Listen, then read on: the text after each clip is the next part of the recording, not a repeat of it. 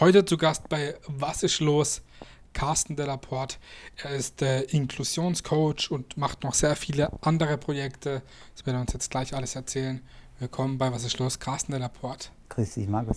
Ja, schön, dass wir heute hier sind. Und zwar werden wir jetzt heute auch mal ein bisschen über ja, ein paar ernstere Themen spreche. Um, nicht nur über, ja, nicht nur über lustige Sachen, sage ich jetzt mal.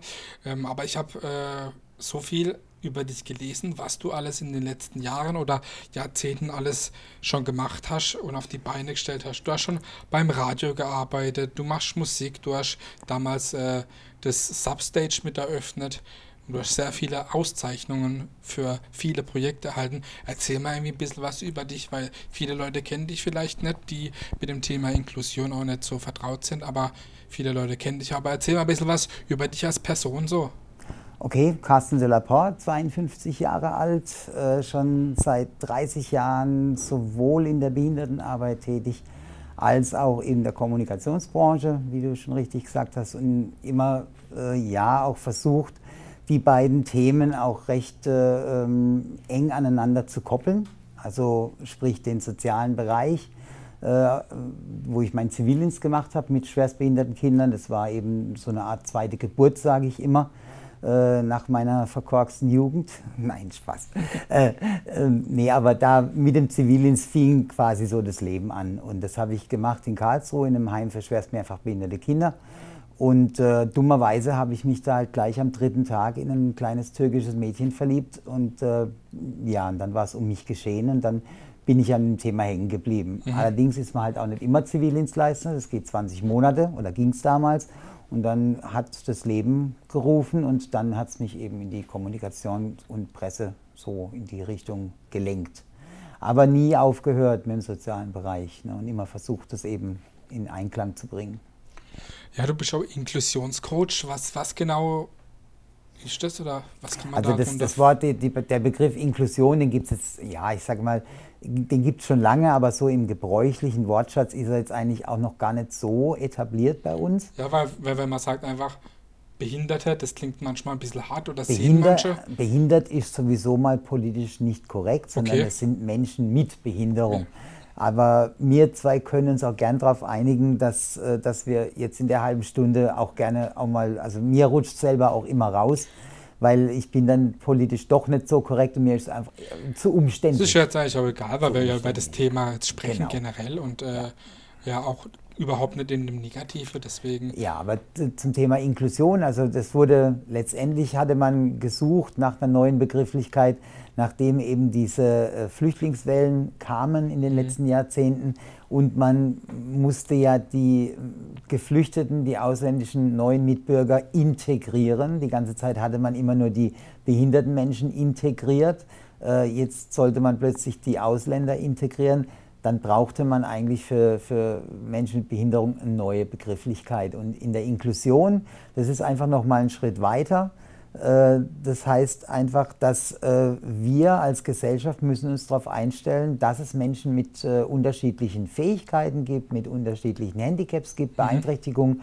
und die Gesellschaft muss darauf einfach reagieren. Das ist Inklusion und nicht umgekehrt, dass der Mensch mit Behinderung sich angleich anpassen muss. Also heißt das, zur Inklusion kann viel gehören. Inklusion ist eigentlich äh, auch gar nicht auf das Thema Menschen mit Behinderung beschränkt, sondern Inklusion ist immer da gefragt, äh, wo Menschen ausgegrenzt werden mhm. oder wo die Gefahr besteht, dass Menschen ausgegrenzt werden. Und da greift dann die Inklusion, dass wir eigentlich sagen, wir vertreten diese vielfältige Gesellschaft, äh, die ist nun mal bunt, die darf sich vermischen und jeder ist ein Individuum mit seinen Stärken und Schwächen, mit seinen Handicaps. Äh, und wir müssen da einfach auf den anderen ein bisschen Obacht geben und auf den auch eingehen. Hm.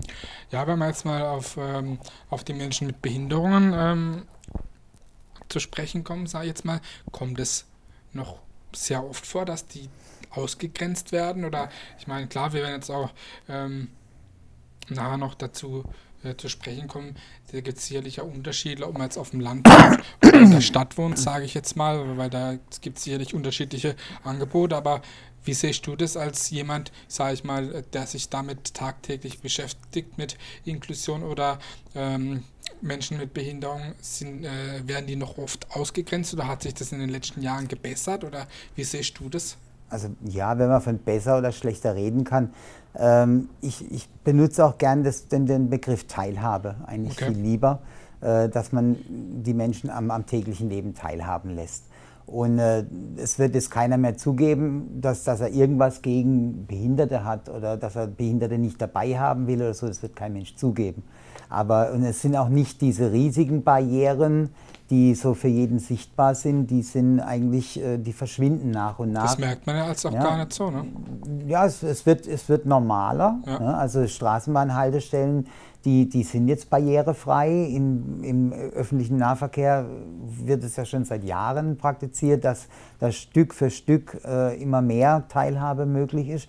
Ähm, es sind, glaube ich, eher so die, diese ähm, kleinen Nachlässigkeiten, die nicht mal so absichtlich sind, ne? dass man Dinge einfach nicht bedenkt, äh, passt das jetzt auch für einen Rollstuhlfahrer? Ist, ist jetzt die, die Ausschanktheke, ist die jetzt zu hoch oder, oder baut man die am besten gleich niedriger, mhm. äh, dass eben auch ein Rollstuhlfahrer äh, äh, drankommt? Also dieser Gedanke, der ist von vornherein in der Planung von vielen Dingen einfach gar nicht, nicht vorhanden. Und das ist diese Ausgrenzung, die man vielleicht sagt. Also so eine offene, äh, sage ich mal, äh, Hass oder, oder äh, Ablehnung, das, das, das wirst du nicht mehr finden. Also ich kenne es noch äh, vor, vor 30 Jahren, als ich äh, Zivildienst gemacht habe, äh, wenn wir mit unseren Kindern durch die Stadt gelaufen sind, ja, damals hast du dann schon noch Leute, ältere Menschen gehabt, die dir dann mal geschwind so einen mitgegeben haben, von wegen, ja, vor, vor, vor 50 Jahren hätte es es aber nicht gegeben, okay. da wäre, hätte man die gleich und so. Ne? Also hm. sowas kriegst du halt heute nicht. Also kann man schon sagen, dass die, die Leute im Gegensatz zu früher doch ein bisschen respektvoller, äh, ja, respektvoller sind, Toleran Thema, toleranter, toleranter. toleranter. Und äh, die, die eigene Betroffenheit kommt halt immer mehr. Unsere Gesellschaft wird immer älter. Mhm. Ähm, und Rollator oder Menschen mit Rollatoren gehören zum Stadtbild dazu. Äh, wir haben 10 Prozent der Bundesbevölkerung äh, hat einen Schwerstbehindertenausweis. Viel, ne? Das, ist, das, ist ein, das sind acht, über 8 Millionen Menschen. Ne? Die, also es begegnet einem immer, immer öfter Menschen mit einer Beeinträchtigung, mit Hilfebedarf. Von daher äh, sind die Grenzen da wahrscheinlich eher fließend. Ne? Also die, diese, äh, weil jeder einfach selber betroffen ist, jeder, der ein Hörgerät hat, ich, der eine Brille trägt, ich bin auch beeinträchtigt, ich habe jetzt keinen Schwerstbehindertenausweis, aber ich bin sehbeeinträchtigt. Mhm, ne? ja. Äh, und, und, und mein Opa, der, meine Oma, wenn ich sie denn noch hätte, die, die wird jetzt auch mit dem Rollator rum, rumfahren und es wäre normal. Mhm. Ne? Also wir, wir passen uns den Gegebenheiten da schon an. Bloß äh, ob das jetzt tatsächlich was mit, also die Motivation, ob die jetzt, äh, dass wir jetzt toleranter geworden sind, das glaube ich jetzt noch nicht einmal so, sondern es wird einfach notwendiger, weil es einen selber betrifft. Weil es halt muss, ne? Ja, weil man muss es. Ja, ähm, wie ist denn das? Hast du den Eindruck, dass ähm, für, für Menschen mit Behinderungen ähm, hat sich das geändert oder wie siehst du das mit dem Angebot von, von Sport oder Freizeit oder auch von Bildung? Weil ich meine, klar, das ist vielleicht auch von Region zu Region unterschiedlich, ob man jetzt in einer Großstadt ist, da wird sowas vielleicht teilweise mehr bedacht, wie jetzt auf dem Land, wo alles ein bisschen, ich will jetzt nicht sagen altbackener ist, aber ja, äh, wie, ist, wie kann man das sagen oder wie siehst du das? Also ich glaube gar nicht mal, dass es da noch so, also jetzt, äh, sag ich mal, da gibt es keine großen Unterschiede, ob Stadt okay. oder Land, glaube ich nicht. Ich glaube eher im Gegenteil, in, äh, in ländlicheren Gegenden ist vielleicht äh, ein behinderter Mensch noch eher in so einen Familienbund eingebunden. Ne? Okay. Also da, da gibt es da eben diese mehreren Generationen, die, die da noch auf viel engerem Raum zusammenleben. Äh, ich glaube, da ist man achtsamer innerhalb der, der Familie.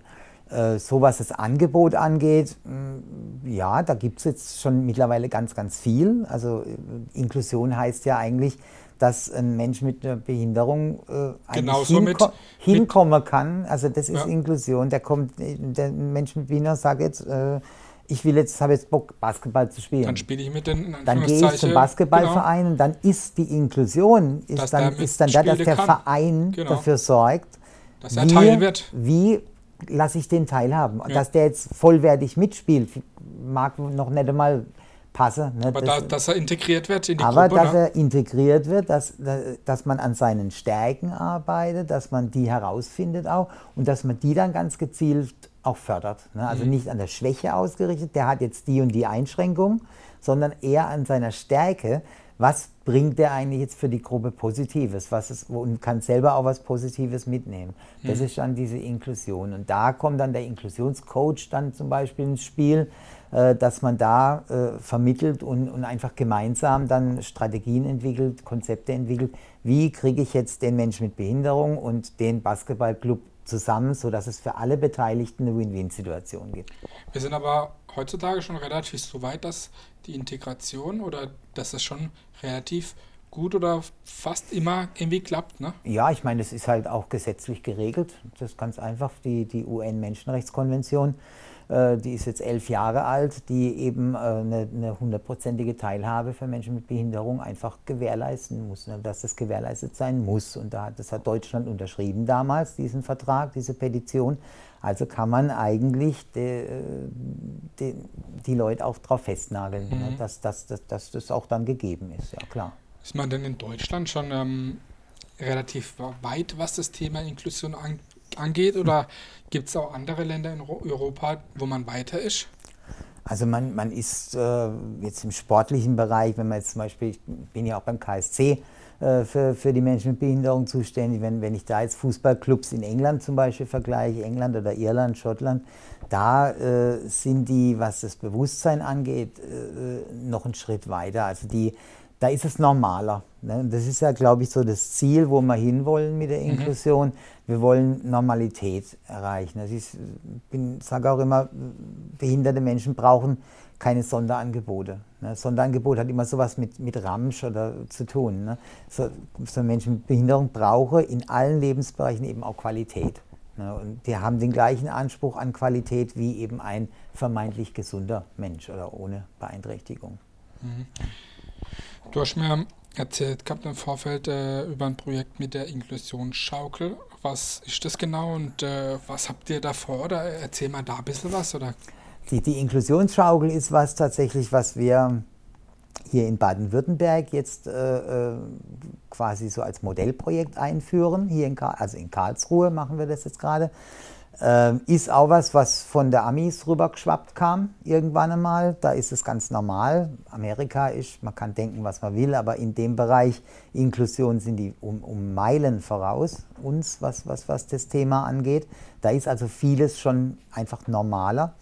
Ähm, Inklusionsschaukel ist eine, eine Schaukel für speziell Rollstuhlfahrer. Das heißt, dass eben auch der Rollstuhlfahrer äh, auf diese Schaukel drauf fährt und, mit diese, und dieses Schaukeln, diese Bewegung äh, auch spüren kann. Das ist auch immer unser Ziel. Also wir erfinden das Rad nicht neu, sondern diese Schaukel. Weiter, so dann. Wir, wir, wir entwickeln es insofern weiter, dass wir sagen, äh, wir wollen es im öffentlichen Raum haben. Das ist eigentlich immer unser Anspruch. Wenn, also wenn ich von uns rede, dann ist es immer der Verein, Cent hinterm Komma, den ich vertrete. Ähm, Inklusionsschaukeln gibt es schon in Deutschland äh, aber allerdings nur bei in, immer an irgendwelchen Einrichtungen hängen die dran. Also nicht das heißt, nicht, ja. wenn du Schüler bei, bei, der und der Schule bist und dort gibt es so eine Schaukel, dann kannst du diese Schaukel nutzen. Wenn mhm. du aber kein Schüler bist, dann kannst du sie nicht nutzen. Mhm. Unser Anspruch ist, ein Kind, ob mit oder ohne Behinderung, soll auf den Spielplatz kommen und soll Spaß haben. Und mit, da den, ist halt mit, den, mit allen Kindern. Mit allen anderen Kindern und auf die Art und Weise, wie es eben Spaß haben kann. Und das gesunde Kind kannst du in eine Schaukel setzen den Rollstuhlfahrer kannst du auf diese Schaukel stellen mhm. und äh, dann haben die beide das gleiche Erlebnis. Im Saarland gibt es eine ähnliche Initiative, die haben sich das auch so zum Ziel gesetzt, mit denen arbeiten wir auch zusammen. Die machen das im Saarland so sukzessive, versuchen die in jeder Gemeinde so eine Schaukel zu integrieren. Wir starten jetzt im Winter in Karlsruhe mit der ersten Schaukel. Die zweite ist schon, äh, schon bestellt, ist schon da. Die wird auch hier im Landkreis irgendwo in Karlsruhe eingebaut werden. Und so versuchen wir da einfach äh, Punkte zu schaffen in der Öffentlichkeit, äh, wo eben Menschen mit Behinderung auch wieder Teilhabe. Wow, die Leute darauf können. hinzuweisen, dass es normal ist, ne? Genau, wir haben, wir haben äh, vor Jahren haben wir in Karlsruhe den ersten komplett barrierefreien Spielplatz Darauf gebaut. wollte ich jetzt eigentlich gerade zu sprechen kommen. Ja, Ja. das, war, das war Anfang des Jahrtausends, da in der 2003 habe ich gelesen gehabt. 2003 war die Eröffnung, genau. Wie kann man sich das vorstellen? Das ist ein ganz da? normaler Spielplatz. Und wie oft wurde ich damals gefragt, oh, ihr baut einen Spielplatz für Behinderte? Und dann habe ich gesagt, nö, machen Für wir alle. nicht. Wir machen einen Spielplatz und die Spielgeräte sind aber so konzipiert, dass eben auch behinderte Kinder da genauso hinkommen können mit ihren Eltern und da spielen können, mit den anderen Kindern zusammenspielen können. Da gibt es dann so ein, da gibt es auch ein Karussell. Ähm, und der Unterschied zu einem normalen Karussell ist, dass dieses Karussell ist in den Boden eingelassen. Das heißt, es ist ebenerdig. Es dreht sich genau wie das andere wie ein normales Karussell auch. Nur, dass eben auch ein Rollstuhlfahrer ohne fremde Hilfe da mit drauf kann und mit den gesunden Kindern zusammen diese Schaukel, diese, diese, in- diese Karussell nutzen kann. In Gernsbach im Kurpark ist sowas Ja. auch, ist mir auch aufgefallen und gesagt, okay, Ja, das also, und das Schöne war halt damals, dass wir mit, dieser, mit diesem Spielplatz haben wir in Karlsruhe so ein, auch ein Modellprojekt geschaffen, dass eben auch die Stadt Karlsruhe damals gesagt hat, okay, und jeder neu zu bauende Spielplatz in Karlsruhe muss nach diesem Prinzip gebaut werden. Es müssen inklusive Geräte drauf sein. Äh, Es muss komplett barrierefrei sein, weil barrierefrei heißt ja nicht nur, dass ein Rollstuhlfahrer hinkommt, sondern die, die Eltern mit ihrem Kinderwagen müssen ja genauso äh, das erreichen. Und also muss es barrierefrei sein. Aber es wurde dann aufgrund von diesem Spielplatz, äh, wurde das so quasi als äh, städtische Vorgabe für alle weiteren Baumaßnahmen so Schön. äh, geschaffen. Schon eine tolle Sache. Ja, das also so. da haben wir ein Zeichen gesetzt dafür, ja. Ja, du hast schon äh, erwähnt, Cent hinterm Komma, da auch der Geschäftsführer. Ich meine, man kennt ja auch, wenn man in Karlsruhe durch die Geschäfte geht, diese Pyramiden. Das Ja. sollte den meisten schon mal aufgefallen sein. Ähm, war das deine Idee oder wie kam es dazu? Seit wann gibt es das? Erzähl mal ein bisschen was zu dem Projekt Cent hinterm Komma und für was äh, setzen die sich genau ein? Und äh, ja, erzähl mal ein bisschen was zu diesem Projekt. Als Sentinel Komma 2006 haben wir das ins Leben gerufen. Ähm, in einer, jetzt, wie, sie, wie, wie es eben dann zustande kam, war eine abgewandelte Version von der Grundidee. Äh, ursprünglich wollten wir in äh, Unternehmen kommen, um die Restcent eines jeden Arbeitnehmers jeden Monat zu sammeln. Da haben uns die damals die, die, die, die Softwarehersteller wie Datev und, und äh, SAP haben uns da einen Strich durch die Rechnung gemacht. Die haben damals gesagt, es geht nicht so einfach, die Software umzustellen. Drei Jahre später hat es SAP dann selber gemacht, bei sich im Unternehmen, äh, dass die eben bei den Mitarbeitern die Restcent gesammelt haben und gespendet haben nach einem Jahr. Äh, Wir haben dann die, den Ausweg gefunden über diese Pyramiden. Das passt natürlich zu Karlsruhe, weil das Wahrzeichen von Karlsruhe eine Pyramide ist. Und wir haben diese Spendendosen in Pyramidenform herstellen lassen, hatten mit der Werbegemeinschaft äh, von, von Karlsruhe, der City-Initiative, auch einen Partner, der uns die Türen zum Handel geöffnet hat. Und wir haben halt gesagt, wir wollen gucken, dass wir so viel wie möglich Restcent sammeln. Und mit diesen Restcent konnten sich dann auch ähm, externe Institutionen bewerben, wenn sie ein Projekt hatten.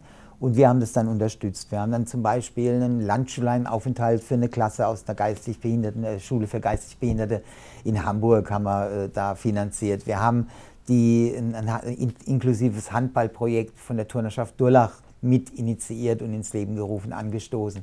Wir haben aber auch selber Projekte gemacht. Wir haben dann, sind dann diese, dieses äh, Leinen los, sind Segelfreizeiten inklusive Segelfreizeiten gemacht, die wir damit finanziert haben. Und so standen halt plötzlich irgendwann 500 von den Pyramiden im Einzelhandel und da kommt durchaus ein bisschen was zusammen bei dem Kleingeldsammeln. Das ist so ein bisschen ins Hintertreffen geraten, einfach infrastrukturell von der Innenstadt in Karlsruhe. Da hat sich in den letzten Jahren halt sehr, sehr viel getan durch die U-Strap, durch die Baustelle. Viele Inhaber haben gewechselt. Die großen Filialisten lassen es zum Teil nicht mehr zu, sodass jetzt immer noch, ich glaube, so circa 100 Pyramiden im Stadtgebiet stehen, ähm, die jetzt aber nicht mehr so unser Haupt, also unser Viel Hauptspenden Spenden, auch von, von, von privat auch viel Spenden. viel Spenden von privat. Wir sammeln halt projektbezogen, dass wir also wirklich tatsächlich dann auch an Stiftungen gehen, an Institutionen, die themenspezifisch dann auch fördern. Aktion Mensch ist dann natürlich immer ein großer Ansprechpartner, mit denen wir viel zusammenarbeiten. Ähm, aber so guck mal, dass wir viel Öffentlichkeitsarbeit machen, dass wir äh, in die Presse kommen mit unseren Projekten, dass eben Leute darauf aufmerksam werden, hey, da passiert was und äh, mit den Pyramiden war halt so der Effekt, äh, die Leute haben es zum Teil gar nicht gemerkt, dass sie was Gutes getan haben. Und das ist auch immer so, ich will immer auch was zurückgeben. Ne? Also äh, wenn wir Veranstaltungen machen, dann, dann halten wir nicht einfach nur die, die Hand auf und sagen, guck mal, die armen behinderten Kinder, jetzt tu doch mal was, äh, sondern wir wollen da immer was zurückgeben. Deshalb machen wir Veranstaltungen im Musikbereich, dass wir Konzerte, Benefizkonzerte veranstalten. Äh, und, und die Leute auch wirklich dann mit einem guten Gefühl heimgehen und sagen, okay, wir haben jetzt zwar von mir aus 30 Euro Eintritt bezahlt, aber es war ein geiler Abend. Mhm den erleben wir so nie mehr. Ne? Und den bringen sie dann auch in Zusammenhang mit uns als Organisation. Ne? Schöne Sache. So. Und du bist auch Fanbeauftragter Inklusion beim KSC. Was sind da deine Aufgaben? Und ähm, ja, da gibt es ja auch schon, wird auch in den letzten Jahren viel gemacht mit dem äh, Fanradio zum Beispiel und so, was man alles ja so kennt. Und man sieht da immer, dass ähm, relativ äh, viele Rollstuhlfahrer beim KSC auch immer da sind. Äh, ja, erzähl mal da ein bisschen was zu deinen Aufgaben bei ähm, als äh, ja, Fanbeauftragter Inklusion. Also jeder ähm, Profiklub ist äh, angehalten, einen Fanbeauftragten für den Bereich Inklusion Menschen mit Behinderung zu haben. Den Job habe ich vor acht Jahren übernommen und ähm, ja, bin im Prinzip alles rund um einen Spieltag vom KSC, bin ich jetzt zuständig für die Belange von Menschen mit Behinderung. Wir haben eben so, wie ich vorhin gesagt habe, dass wir 10 Prozent der Bundesbevölkerung schwerstbehindert sind, ist Fußball wieder ein Spiegel. Also 10 Prozent unserer Stadionbesucher haben eben auch einen Schwerstbehindertenausweis. Das sind die Rollstuhlfahrer, die erkennt man natürlich jetzt Klar. gleich. Das sind vielleicht auch die sehbehinderten, blinden Menschen, die erkennt man auch mit ihrem Blindestock vielleicht. Aber es sind so und so viele äh, Leute, die eine geistige Behinderung haben, die eine, äh, eine Lernbeeinträchtigung haben, die geistig vielleicht nicht ganz auf dem Level sind, wie sie sein sollten in ihrem Alter. Äh, die, die haben es ja nicht auf der Na die haben's ja nicht auf der Stirn stehen. Natürlich. Ne? Aber es gibt halt Leute mit Hilfsbedarf und die können sich natürlich alle bei mir melden. Wenn es da irgendwelche Besonderheiten gibt, dann versuchen wir als KSC da natürlich für unsere Fans, die ein Handicap haben, auch genauso auch den bestmöglichen Stadionbesuch möglich zu machen, der halt nötig ist für, für, die, für die Leute, das was zu organisieren geht. Und das liegt eigentlich alles bei mir. Äh, ich arbeite da in einem Team innerhalb der Fanbetreuung, also mhm. mit dem Leiter der Fanbetreuung eng zusammen. Äh, ich arbeite eng zusammen mit dem CSR, das ist eben die, der ganze Bereich Soziales beim KSC. Äh, da, da, sind die Grenzen auch so ein bisschen fließend, dass, okay. dass wir da auch gemeinsam Projekte anstoßen, wie, wie jetzt zum Beispiel, und das hat, die haben ein andere, anderes Handicap, dass wir für wohnungslose Frauen in Karlsruhe seit der Corona-Krise da jetzt eben äh, eine, eine Obdachlosenspeisung machen. Also das heißt, wir, wir liefern dreimal in der Woche warmes Essen aus für diese Frauen, ähm, wo ich mich eben auch engagiere, so in einer Doppelfunktion mit Cent hinterm Komma, aber in erster Linie für, als Mitarbeiter des KSC. Äh, da gibt es eben ganz, ganz viele Bereiche im Zuschauer, im, beim Zuschauersport, äh, Fußball. So, das ist mal im Moment so die Bezeichnung. Also kann man schon sagen, dass in Karlsruhe einiges für, ähm, für behinderte Menschen gemacht wird, dass ja, die auf jeden Fall ähm, am Fußballspiel vom KSC teil, teilhaben können, auf jeden Fall. Ja, wie gesagt, wir sind, es ist bei jedem Club gibt es so, so einen Mensch äh, wie mich ähm, und wir sind auch bundesweit sehr eng miteinander vernetzt arbeiten da sehr eng zusammen auf der Schiene, also auch mit den Kollegen vom VfB Stuttgart oder mit den diese vermeintlichen Rivalen. Das ist eine gesunde Rivalität, aber da ist es dann doch eher in, in den aus, Farben getrennt, in der Sache vereint. Ne? Also das ist dann eher was, was da dann greift.